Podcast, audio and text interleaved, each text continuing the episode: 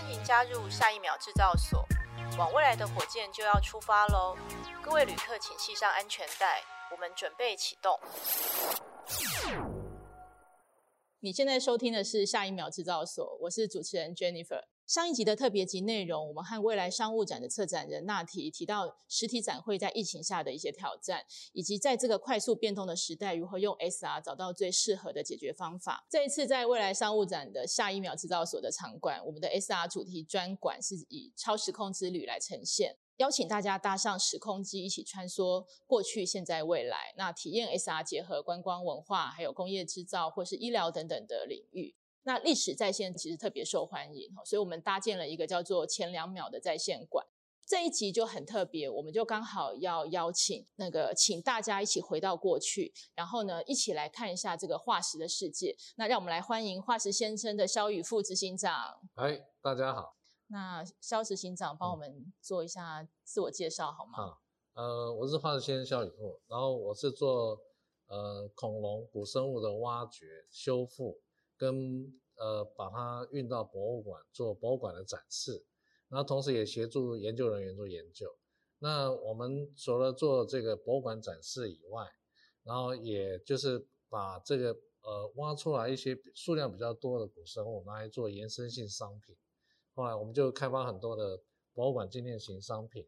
然后再来就是呃呃因为物件越来越多，我们就累积就开了文创商店。所以我们现在目前开的店有十三家，OK，所以就是从呃恐龙修挖掘修复到做展览，然后再到呃文创商品，再到零售，对。因为肖执行长是我们国内非常有名的这个化石专家哈，所以也是当之无愧啦，就是我们现在的化石达人哈，所以又成立了这个化石先生哈，所以其实就是看到他，就是看到这个整个历史再现的场景哈，就是可以历历在目哈，尤其刚才讲到，其实这个化石的这个部分，其实它从展示到清修，我想说有非常非常多的细节哈，可以请教肖执行长，所以我们今天其实就来解密这一块哈，那那当然。也会比较好奇说，哎，为什么这个化石其实会跟 SR 这个科技有结合？哈，因为这个真的叫做。过去跟未来哈，这两块的这个连接，好，那因为其实我们这个 SR 台湾实境科技创新发展协会，其实萧宇富执行长也是我们 SRA 协会上面的理事，好，那这个协会本身，因为我们就在推广 SR 的实境科技，那希望能够跟各个产业来做连接，然后做跨界的结合哈，所以我们其实在前几年其实就已经把化石的这个概念，尤其是大家就是不管是大人小朋友，其实非常着迷的这个话题哈，就是这个恐龙，透过这个恐龙的化。化石，然后结合到这个 SR 的科技，呈现在一个展馆里面，哈，做这个非常精彩的一个恐龙在线的呈现，哈，所以这个已经是我们一个非常呃精彩的一个合作，哈。那我们也真的是把这个大家觉得很艰深的一些化石上面的考古啊，还有像白垩纪等等，哈，这是这种就是古生代的一些场景，其实用 SR 重现在大家眼前，哈。那当然就是呃，化石先生刚才讲到消磁心脏，其实它是这个。呃，首位的华人化石的清修师哈，诶，我还不知道你有这样子的称号哈，所以你真的是从小到大哈就一直在化石的世界里面。嗯，因为做得早，是，然后这行也没人要做，很辛苦，太辛苦了，没钱赚。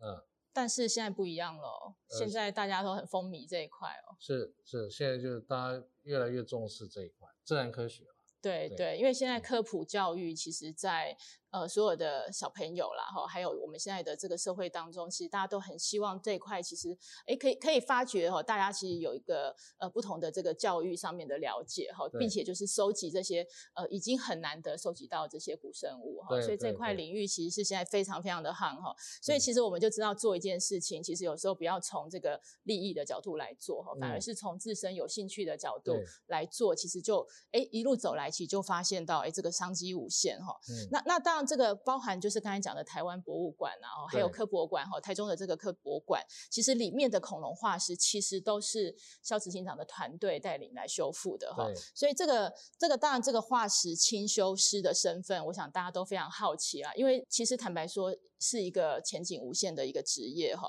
那可不可以就是帮我们就是带领大家了解一下这个化清化石清修具体是在做什么？好。呃，这个化石清修啊，主要最原始是就是博物馆或是相关的这些领域的研究人员，他想要研究就是自然史，要研究这个自然历史的话，他很多部分从地层的层位，包括层位里面埋藏的古生物，就是化石啦，就从这个部分去了解是最直接的。所以，呃，古生物学家跟相关的这个化石猎人团队会根据不同的地层去做呃化石的挖掘。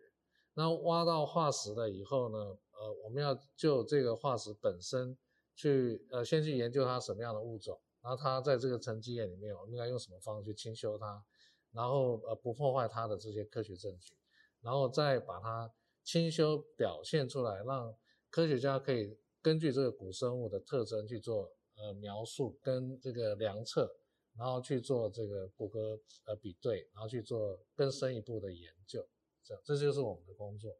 然后完了以后呢，因为研究完以后，它大部分的这个物件都要被典藏跟展示。再延伸到后面的教育，这样，所以呢，我们根据这个展示，就会把它做复原，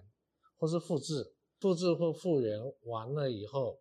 呃，把这个物件呢，比如说它挖掘到只有百分之四十完整，有百分之七十不见，那我们要根据这个物件的研究，然后我们要去推敲它百分之七十是什么样的，什么样的构造，我们我们要把它还原，还原了以后呢，就可以在。博物馆去做展示，公开的展示，对，所以其实是也是蛮一条龙的哈，就是从这个挖掘，其实清修一直到展示哈，这个所有的过程其实都要非常的一贯性。对，对，对，对，那那可不可以分享一下？就是因为我想说，大家对于这个挖化石，其实我想都很有兴趣啦，哈、嗯，尤其是小小时候小朋友。嗯哦，其实怎么去在这个找到一块地，好像是挖宝藏一样哈，再去挖它哈。那尤其是挖挖化石，哎，又要很细心哈，这这有一些这样子的这个过程跟动作。那可不可以就是分享一下，就是您在这个国外其实做一些这样子化石的一个一个探索的上面，其实有没有什么比较深刻的经验？深刻的经验，嗯，我们每次出去经验都不一样，啊都很深刻了。哦，那就以上次我去去美国蒙大拿州，然后我们在我们的这个土地上面，就呃私人土地上面啊，合作的这个土地，然后去做呃这个化石的采探跟挖掘。采探就是在上面沿着这个呃可能有的这个沉积层去找可能有的化石。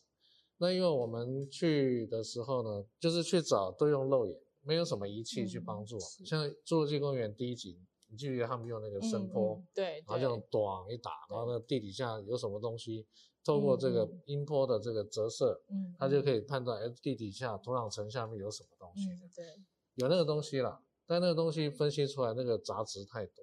嗯、我们要是把它做完，我们用肉眼看都看到，嗯、这样、嗯、哦，所以呃，对我们来讲那不实用，所以要凭经验，凭经验，然后我们就我们就一直找。呃，先去找沉积层，找到对的沉积层以后，然后就开始用肉眼去找。两年前在蒙大拿那一次呢，我们光用肉眼就找到了三角龙，但是它已经没有办法救了，因为它已经露出这个地表，嗯，风化了以后露出了地表，然后这个头骨露出来了以后，并没有被人们发现，因为它那边就是白天跟晚上的这个温差差很大，差好几十度。后来就是冷热温差，再加上这个紫外线照射，就整个崩解掉，就炸掉。哦，这现场就看出来，哇，这个原本是一个三角，因为我们透过一些骨骼特征知道它是一个完整的三角，但它炸掉就没了。嗯，那印象很深刻。那当然我们沿途找呢，就是找到有大型龟类的化石，呃，有其他这个恐龙的化石，鸭嘴龙的锥体啊，是错散。那我们运气好，找到一个以前古河川的冲积扇，嗯嗯，就是它的河流在冲击，河水泛滥，把这些古生物呢，就是不管它的身体尸体啦或其他的，冲到一个那个淤积处，然后就混合埋藏在里面。我们找到一个冲积扇，嗯哼，找到找到这个冲击的地方呢，我们沿途捡就捡到很多的化石，那印象很深刻。当然，我们也在那边也找到一只三角龙。对所以还是找到找到了一只完整的三角龙，呃，一个完整的头，对。所以现在就在你公司就，就在我们这边叫，我们后来把清修完，就叫角头。然后我们也庆祝这个很开心嘛，庆祝清修完，因为它是全世界发现最完整的三角龙，嗯，最最最完整，整个完整度超过百分之九十五，它只有呃它的顶角的尖端一点点不见了，然后其他全部都在。后来我们就做了这个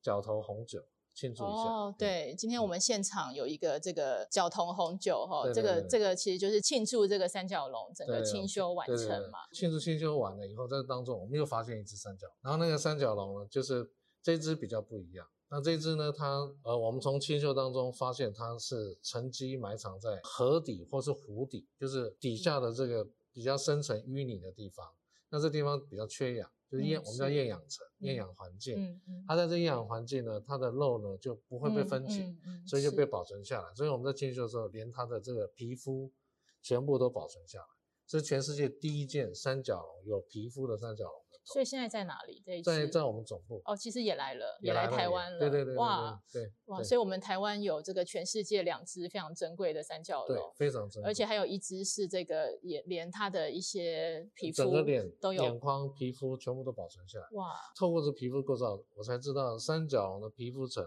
它也有一层一层像鳄鱼的这样的厚的那个皮革去保护它。哦了解，嗯，哇，嗯、这个都是非常非常珍贵的，所以其实做一趟这样子的一个化石的一个探勘，其实不仅会发现就是原本要找的这样子的物件，可能沿路上还有很多其他的化石，对对对，都可以看找得到，就很多 surprise，Okay 很多 surprise，你就你会发现一些就是你想象不到的东西。那因为我做这行业做三十多年，所以我们在这当中也就是常常都会有一些很意外，我想象不到的东西在。呃，沉积岩里面，我们在比如说我们把沉积岩取回来，然后修修修，里面又有不一样的东西，嗯嗯就很神奇。像有一次，二零零五年，我在一个呃红色的粘土粘土层里面，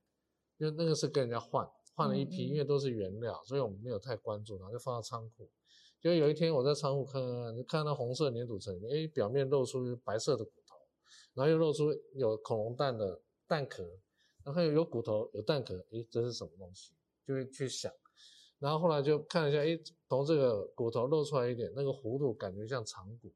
那蛋壳呢，它这个弧度感觉像一个呃蛋的一个尖端，在后面呢又有有那个坐骨的一点点露出来，我、嗯、看有长骨有坐骨有蛋，哎，这不就是它骨盆吗？就是骨盆腔啊，哦、这样，但是你没有办法，当时没办法证实，你只能大胆假设，嗯，然后我就赶快拿到工作室去清修，清修完以后。就清出一对卵，一对就是完整的长骨，然后有有坐骨，啊，在一对卵旁边发现耻骨，这个就是很清楚一个恐龙的骨盆腔，有长骨、耻骨、坐骨，然后它的股骨就大腿骨，嗯，还插在由长骨、耻骨、坐骨构成的这个髋臼孔里面，就跟人类一样，嗯嗯、所以这个脚接的脚链位置都在相对应的位置上，这表示它是活体被掩。因为它所有的骨骼都在相对的位置上面，它不是活着被掩埋，就是死没多久，身体还没烂掉，它就被掩埋。所以这一对卵，它就在它的腹腔里面，就在它的这个骨盆里面，这样。所以那个时候就青就很很很兴奋。那个时候我们看完了以后，清修完了，大概心里面就有谱。我发现了全世界第一件母恐龙肚子里面有一对卵，那这一对卵还没有生出来。哇！后来我就跟这个研究人员就是分享。这个重要的物件，后来就是我们几个呃单位的研究人员就合起来，就做这个研究，在二零零五年就在 Science 上面去发表出来。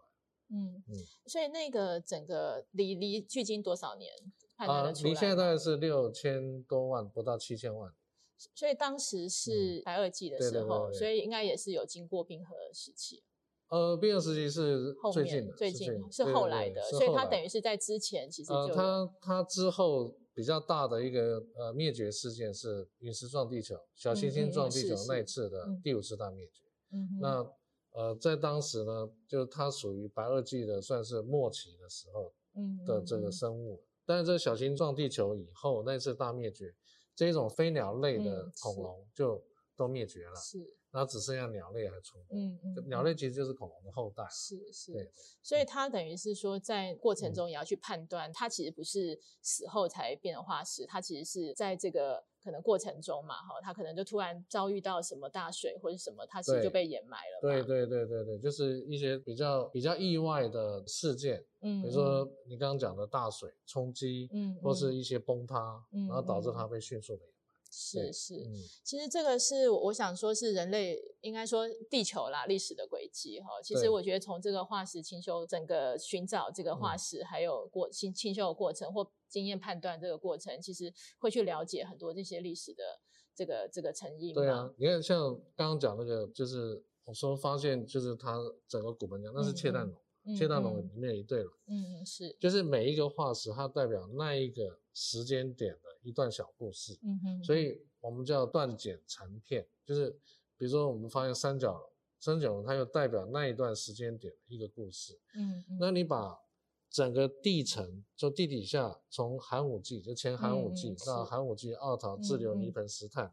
它越古老地层在越下面，你在不同地层找到不同的生物，嗯，然后每一个生物，就每一个化石，它都一个断，它都是一个断简，一片断简，嗯，你把这些断简残片拼凑起来，它就变成一个完整的地球史，嗯，地球的生命演化史。嗯，所以，呃，化石它吸引的就是当初那一段代表那段时间的故事，嗯，那我们去挖掘，就是要把这个故事挖掘出来，嗯，然后去读它，去研究它，就是要把这个故事表现出来，表现出来，最终要。就是要把这自然史再完整的拼凑，然后最终在博物馆去表现，或者在很多的这些文献上去表现出来，让大家了解以前到底发生了什么事。那地球史四十六亿年来年来到底有什么样的事情？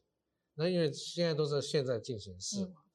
以后我们的后代啊，他会在我们现在这个沉积层，就是我们生活的这个地层，会发现很多垃圾。嗯嗯，因为塑胶它被沉积，就这是我们这个时代对对对的的考古的故事，对对对，所以我们的类似，所以我们的未来子孙考古考出来的东西会不太一样。对对对对对对，他发现哎，这个可口可乐哦，这个是大概一九八零、一九七零到到现在啊，然后发现不同的东西，对于他们来讲，呃，他们会发现这些，但像我们发现以前的东西。就没有这些垃圾，嗯，就是它都是自然的沉积，是是，对啊，它反而就是生命演化的过程了，对对对对对。哦，其实这个这些。这些应该说挖到这个地球的故事哈的这样子的主题，我想真的是大家都应该说都要共同要来了解啦。而且为什么就是这么多人对这样子的科普教教育这么想要投入，或是大家现在这么呃想要去了解哈？我想说这块领域真的是非常非常就是有很深厚的知识。好，那所以其实这个化石先生，我想真的不是盖的哈，就是从刚才我们讲述的这个，就光是化石这个单项被发现啊，然后一直被挖掘，然后被清修。被展成的过程哈，这个就是一块非常深厚的专业。再加上，我觉得在每一块，就是我们在发掘的过程，其实对它这些所有的演变呐，哈，所有的这个它的应该说发生的一些状况哈，天后的变化哈，还有这些所有的这个历史的展现，其实我想也都要非常的了解哈。这个我想说，化石先生真的是肖执行长，真的是再贴切不过哈，你的这个称号哈。那但是其实当然刚才讲说，这个是从小的兴趣嘛哈，其实这个也不是为了觉得哎，其实挖挖恐龙好像很有前途才来做。是真的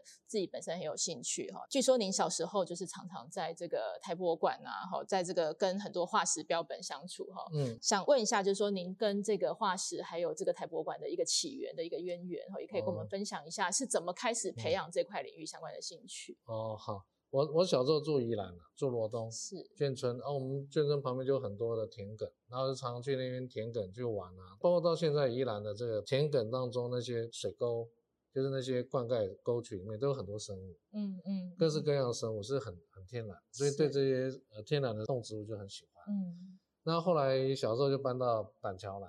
那在板桥小时候我们那个年代没什么娱乐，嗯，然后也没钱，哦也没有电动玩具，什么都没有。那呃玩伴也都在呃宜兰，因为喜欢这些自然科学的东西，所以就会去博物馆去参观当时的省立博物馆。就参观不要钱，就还有、嗯、呃圆山动物园呃门票很少，嗯，一点点钱这样，要门票。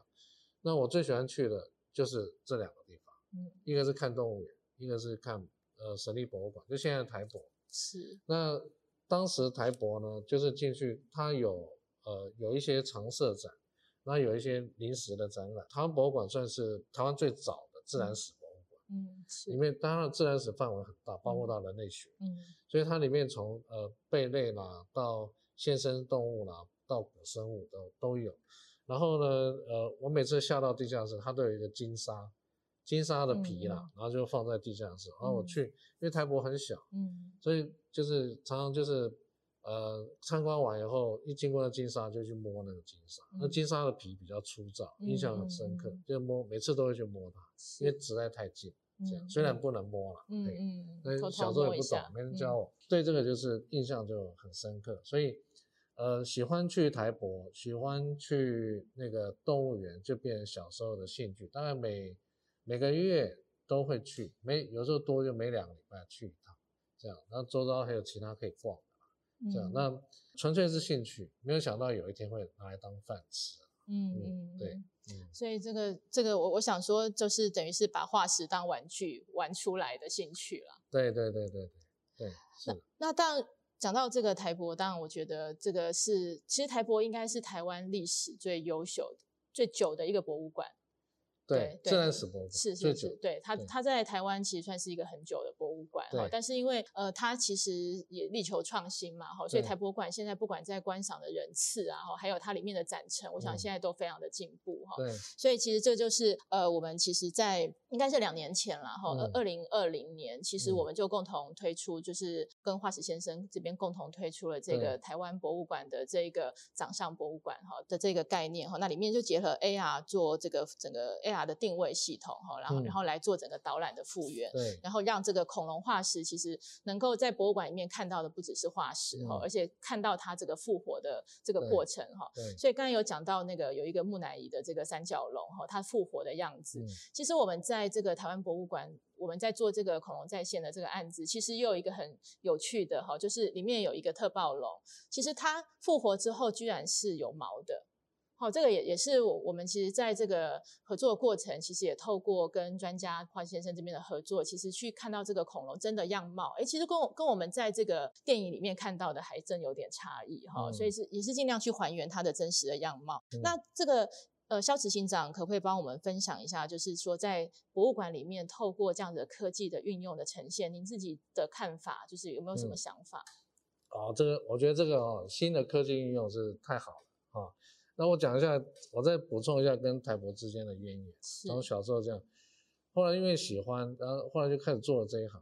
做了这一行以后呢，有一次那个台博馆的肖馆长就打电话给我，他说：“哎、嗯欸，我们这边有一只金沙标本，嗯嗯，你你会不会做金沙？”嗯，我说：“金沙那么稀有，没人做过，我没做过，但是应该会做。”是。后来他他就把那个金沙标本就发包给我们，让我们去做。嗯做了以后，原来我就说，你们是又得到一只金沙吗？啊，他说没有，就是以前那一只。我说是我小时候摸的那一只嘛。哇。他说对，就是这一只。接了这个案子，就把它再做，再重新做成一个实体标本。嗯。就是跟台博的渊源。是。在二零零九年呢，台博馆就是得到一个新的展厅，嗯，就是有土银，就是免费让他们运用那个展厅。然后当时呢，我们也接下当时的呃。整个展陈的故事线跟展陈的执行制作，那因为呃从故事线到动线到物件的、嗯嗯、的这个展陈，我们都当年都有我们制作，所以我们就很熟悉。然后当时我们在做的时候就想说，最原始的啊、呃、最原始的展陈概念呢是用物件来借尸还还魂。嗯，那这些物件呢，有的化石它呃埋藏残缺不全，嗯、然后或者说它局部。但是对于观众来讲，他在看的时候，他看到这实体的物件，他会有感觉。但是物件它，呃，是怎么样的表现，或者怎么样的方式被埋藏，或是它活的时候是怎么样，我们没有办法靠靠物件就去表达出来。嗯嗯、对，这样是。所以呢，就是后来就是在跟雨萌，就跟你们，我们谈重新谈了，用这个 XR 的方式去做一个表现，嗯、就可以补足刚刚我讲，就是在。嗯展示上面不足的部分，所以我说太好，嗯、就是这样。嗯嗯、所以我我们在那次的合作里面，把很多的物件，把它说呃，根据它的这个化石的呃这个这个生物的特色，嗯、去把它重新用 3D 表、嗯、表达，去把它制作出来，然后再透过这个触动室内的这个手机定位，对，它可以把这个故事把它叫出来，嗯、然后把这个恐龙去。他可以看到这是恐龙哦，原来它是长这个样子，原来它是这样。那跟我们以前看到的概念不同，比如说呃，暴龙全身长了毛，迅猛龙全身也都是毛，对，这样哦，这跟以前概念不一样。原来三叶虫它是这样运动的，嗯嗯，哦，它它在海里面是怎么样去呃去这样子去游泳啦，它怎么样去保护它自己啦，就有很多我们在化石上面没有办法直接去表达的，都可以透过、嗯、透过 XR 去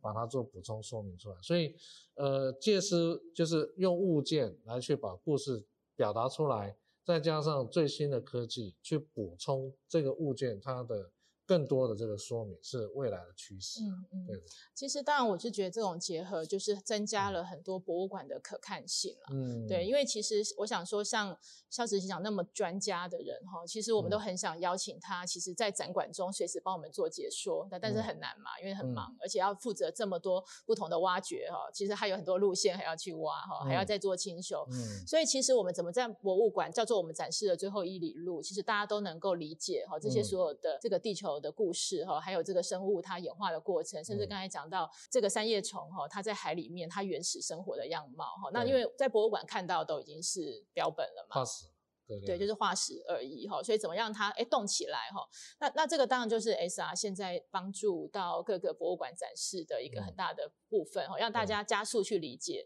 它的样貌哈。那也把我们这些研究的成果其实可以做比较真实的表达，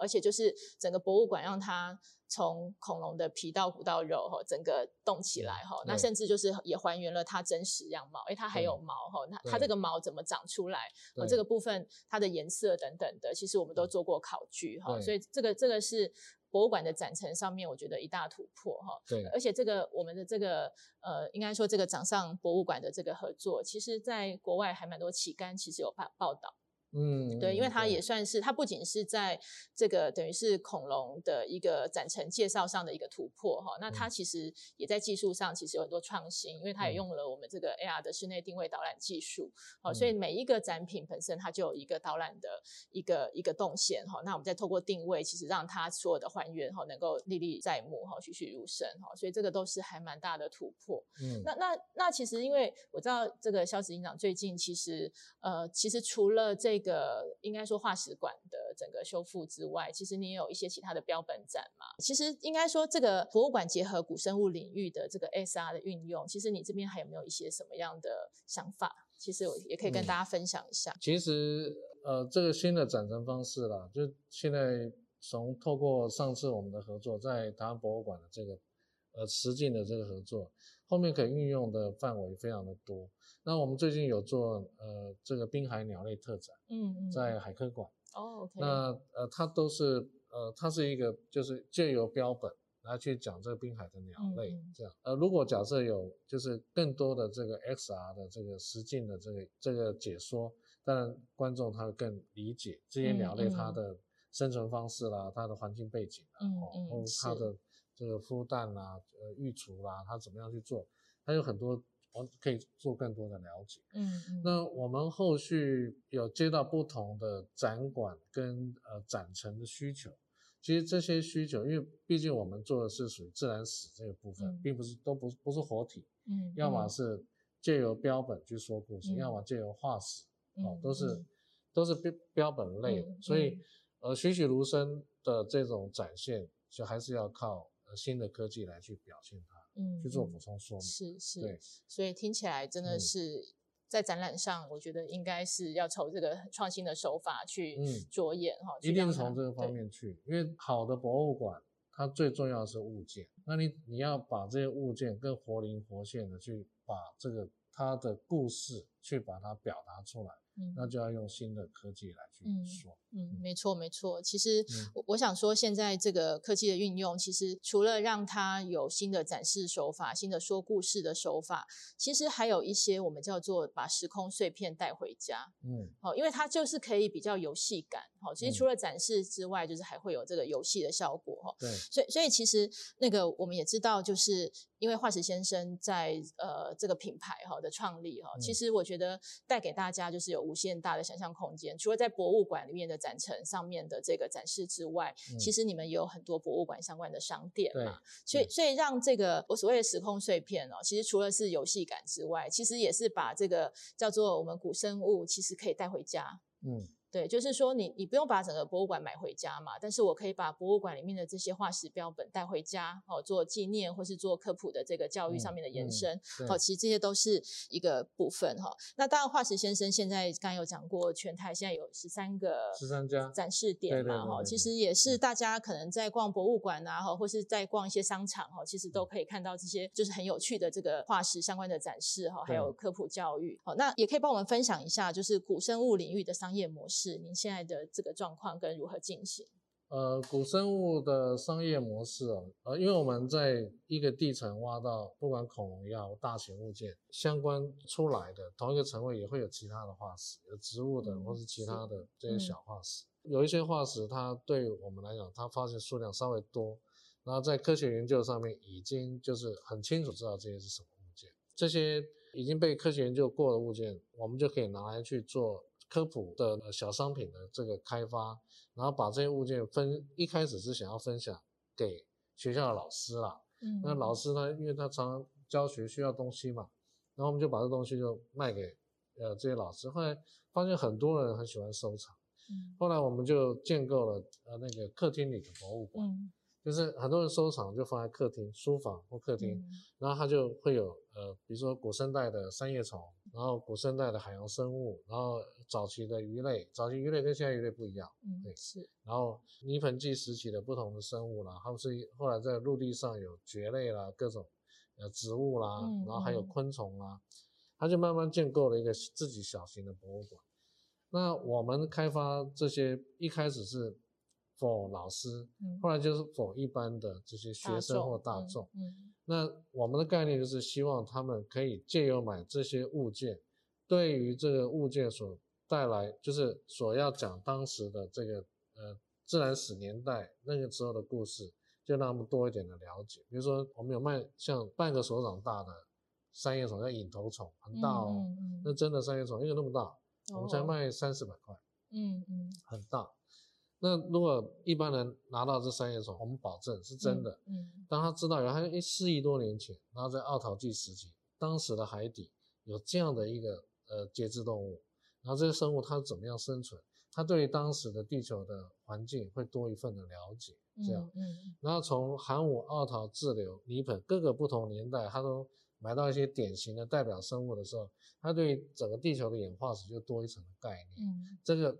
总的来讲，我们叫这个叫把博物馆带回家的概念，嗯、最终是希望他借由这些物件去了解地球的演化史，然后再对于现在的地球的这个生物的这个这个环境的这个状况的了解，然后进而来去做现有的地球的保护跟这个爱惜啊，这样，因为其实像很多像三叶虫。它是古生代的典型的化石，那为什么它是在古生代典型的化石？嗯，嗯，因为它从五亿多年，嗯，五亿三千多万年，一直到大概呃二叠纪最晚期，嗯，哦，大概两亿多年，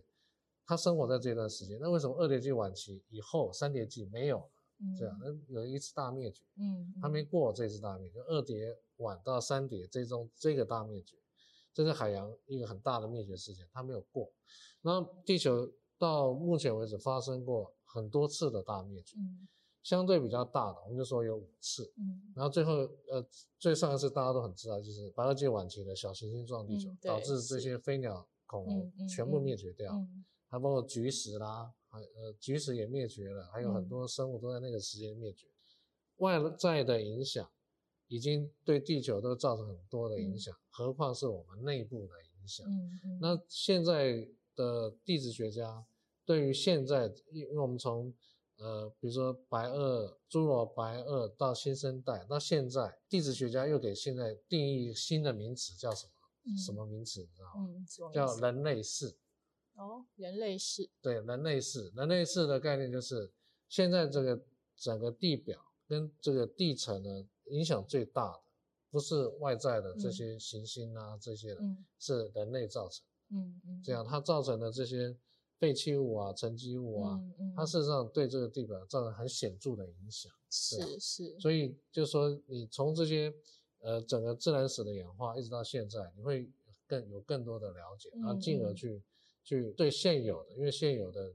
是现在进行式嘛，就更应该去保护。嗯，其实我我觉得这样子，那个听化石先生分享哈，就真的觉得我们在做很多事情，其实理念很重要。哦，因为有的时候我们在做一件事情，其实不是为了只是要卖钱，哈不是、啊、不是不是只是卖出去之后，哎、嗯，公司获利。那获利之余，其实我觉得也把这些叫做教育哈，或者是说一些这个历史的这个这个做有意义的事，历史的教训哈，因为因为其实这个。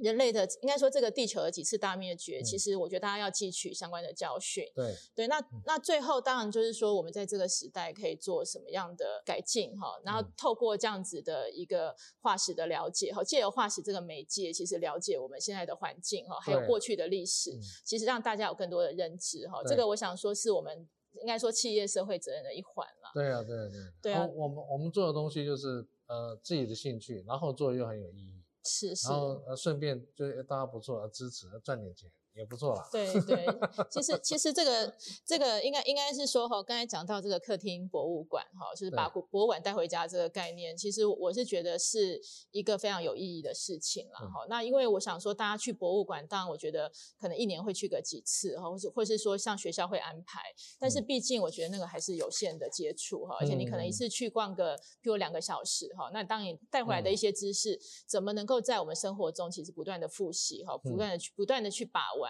那也就是说，也让现在的小朋友去玩的玩具，其实不会只是只有这种叫做电动玩具哈，对对对，这个这个线上游戏哈，他也可以去玩一些就是跟这个实体展品结合的方式，对对对，对。那再来的话就是结合 AR 哈的这个技术哈，那我们当然在这个客厅博物馆的这个呈现里面，其实就可以把很多这个我们地球演化的这些样貌哈，其实也能够结合化石来重现哈。这哎，这个我觉得是也很有商机的事情啊，就是既有教育意义又有商机哈。对对，这个也是接下来我想说我们会持续努力，一起来打造一个不一样的一个客厅经济哈。嗯，结合这个科科普哈，还再结合这样子的一个科技。好，那。呃，最后的话呢，就是因为我们刚才讲到这么多有趣的概念哈，从化石其实一直到这个把时空碎片带回家哈的这个概念，不仅是可以当收藏，也可以玩游戏哈。所以我们现在实际上呢，我们就要玩一个更有趣的小游戏哈，就是、嗯、呃，这个跟肖执行长来介绍一下这个我们这一个互动游戏哈，它是一个想象力的游戏。好，好，那因为这个肖执行长看过这个。地球演化的这这个几十亿的年的这个过程哈，其实可能会有比我们一般人更有想象力。嗯，我们有主词、动词、名词、形容词哈。那如果不够的话，我们还有自由卡牌。卡牌。对对对对，我们可以就是再 create 新的哈。好，那我们现在就来抽一下哈，看一下我们今年今天在这个下一秒制造所哈，透过肖执行长这个丰富的经历哈，可以可以看一下能够变化出什么有想象力的一个一个一个词汇。形容词。好。好好好，那我们就直接开牌了。哇，过世的偶像明星是恐龙吗？恐龙。对啊。倒立，哎，好，还有什么？梦想，有创意的，哎，你可以自自行组合一下。哦，很难呢。很难吗？哦，好梦，好过世的偶像明星，这成立可以。倒立，嗯，好，嗯。有创意的道理吗？对对对对对，好。然后这个我想应该是你的梦想。好，对对对对对 对，试试看哦。好，试试看，反正就是没有顺序嘛，这样就讲。对对，没有顺序。然后就把这一段故事讲完就好。对，你可以想 create 一个，就是譬如说，不管是你你你，像虽然做过这么多不同的这个探勘挖掘，但是有没有什么没有实现过的？嗯，对，反正这个就是让萧执行长来发挥。好，我我讲一个哈，就是。寒武纪时期有一个过世的偶像明星，对于古生物学家来讲，嗯嗯，呃，那那个生物叫做什么？叫怪诞虫。哦，怪诞虫。怪诞虫。怪诞虫发现的时候，呃，它呢就是呃背上的刺跟就是身上的角，古生物学家分不清，嗯，所以一开始发表呢，把它搞错了，嗯，把它背上的刺当做角，然后呃身上的角当做刺，倒立过来。哦，对，倒立哦，哇，过世的偶像明星怪诞虫啊，他一开始发表认为是，就把它倒立了，后来再发现更多的这些物件以后，发现哎做错了，当初是把它呃倒立了，所以把它再重新归位，一看哦，原来怪诞虫是长这个样子，哦，嗯，怪诞虫你可以打，就是可以用搜索一下，再搜寻一下怪诞虫，它就很多刺，在呃身上的脚跟背上的刺分不清的，这样那样很有趣的生物。那它是一开始以为是倒立的，然后其实，在古生物里面呢，它有很多就是呃很有意思的。嗯，然后我们借由这些有意思的这些呃古生物呢，我们用这个有创意的，这是有创意的，嗯，嗯有创意的想法，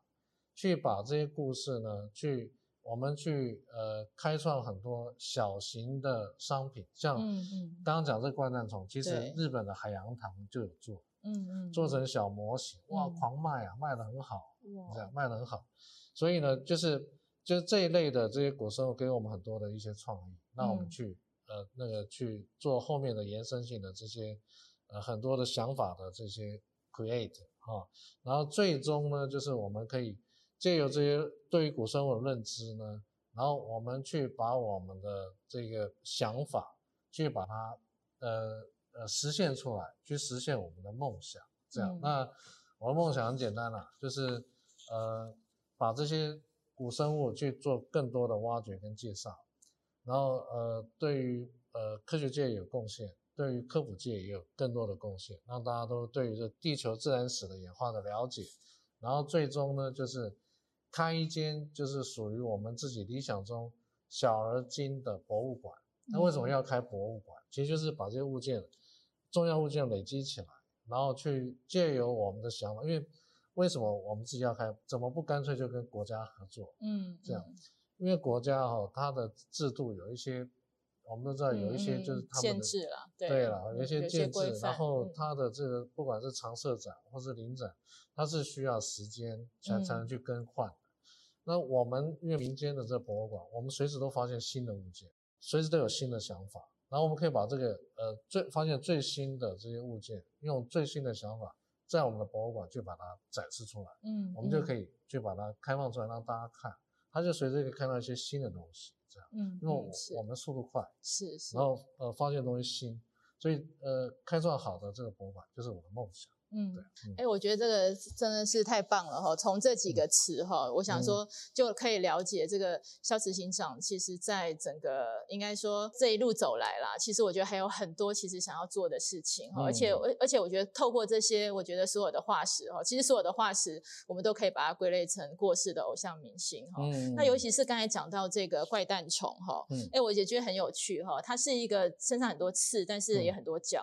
哦，所以会分不清楚。对对对对对对。对啊，所以其实我觉得这个展陈，其实我觉得我们就可以用 AR 来呈现它。对啊。对啊，让大家去了解哪里是它的头，哪里是它的脚，哪里是它的刺。哦，对啊。对啊，这个这个整个物件的一个赏析的方式，我想说，哎，就会有更多一个很有创意的赏析方式嘛。对啊，所以我们也很期待，就是未来的博物馆，其实不要再让大家觉得，哎，好像一定要就是。